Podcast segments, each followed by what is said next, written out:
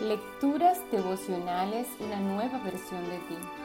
Cortesía del Departamento de Comunicaciones de la Iglesia Adventista del Séptimo Día Gascua en la República Dominicana. Y la voz de Linda Fajardo. Hoy, 8 de julio, la lengua de Dios. Proverbios 16, 1 nos enseña. Del corazón del hombre surgen los planes, pero del Señor proviene la respuesta de la lengua. En el año 1211, el emperador Federico II de Alemania, Italia, Borgoña y Sicilia se propuso un día descubrir la lengua de Dios. ¿Cómo iba a lograrlo?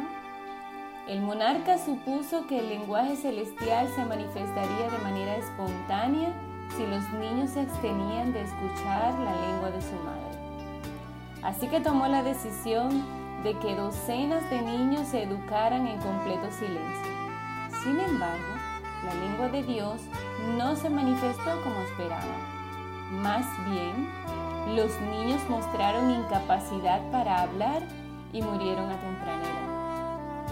Esa costumbre de estar en silencio para adquirir la lengua de Dios fue popularizada por monjes que consideraban que las palabras humanas contaminaban su vínculo con el Señor.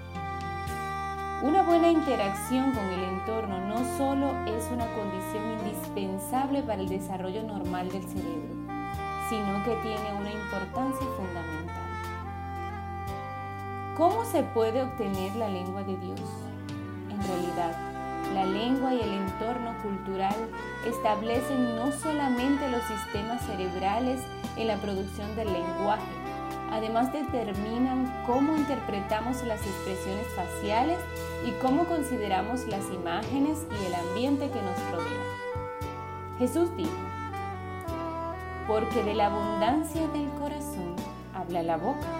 Mateo 12:34. Es decir, nuestras palabras revelan nuestro carácter. Por lo tanto, para adquirir la lengua de Dios es necesario establecer un vínculo sólido con el Padre Celestial, para que nuestras palabras revelen con quién hemos estado.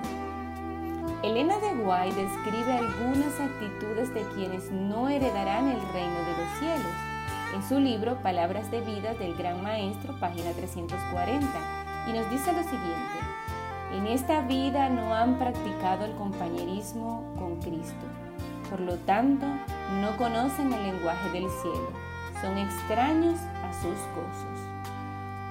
El lenguaje celestial se aprende a través de la influencia del Espíritu Santo. ¿Por qué? ¿Quién, quién de entre los hombres puede saber las cosas del hombre sino el Espíritu del hombre que está en él? Asimismo, nadie conoce las cosas de Dios sino el Espíritu de Dios. Primera de Corintios 2.11. ¿Te has escuchado hablar? ¿Qué reflejan tus palabras? ¿Acaso tu lenguaje se caracteriza por burlas, críticas mordaces, las quejas o los insultos a los demás? Sí, tu lengua refleja cuán cerca o lejos estás de Dios. Esta mañana invita al Señor a morar en tu corazón Pídele que te ayude a transformar tu vida y te ayude a aprender el lenguaje del cielo. Que Dios te bendiga y tengas un extraordinario.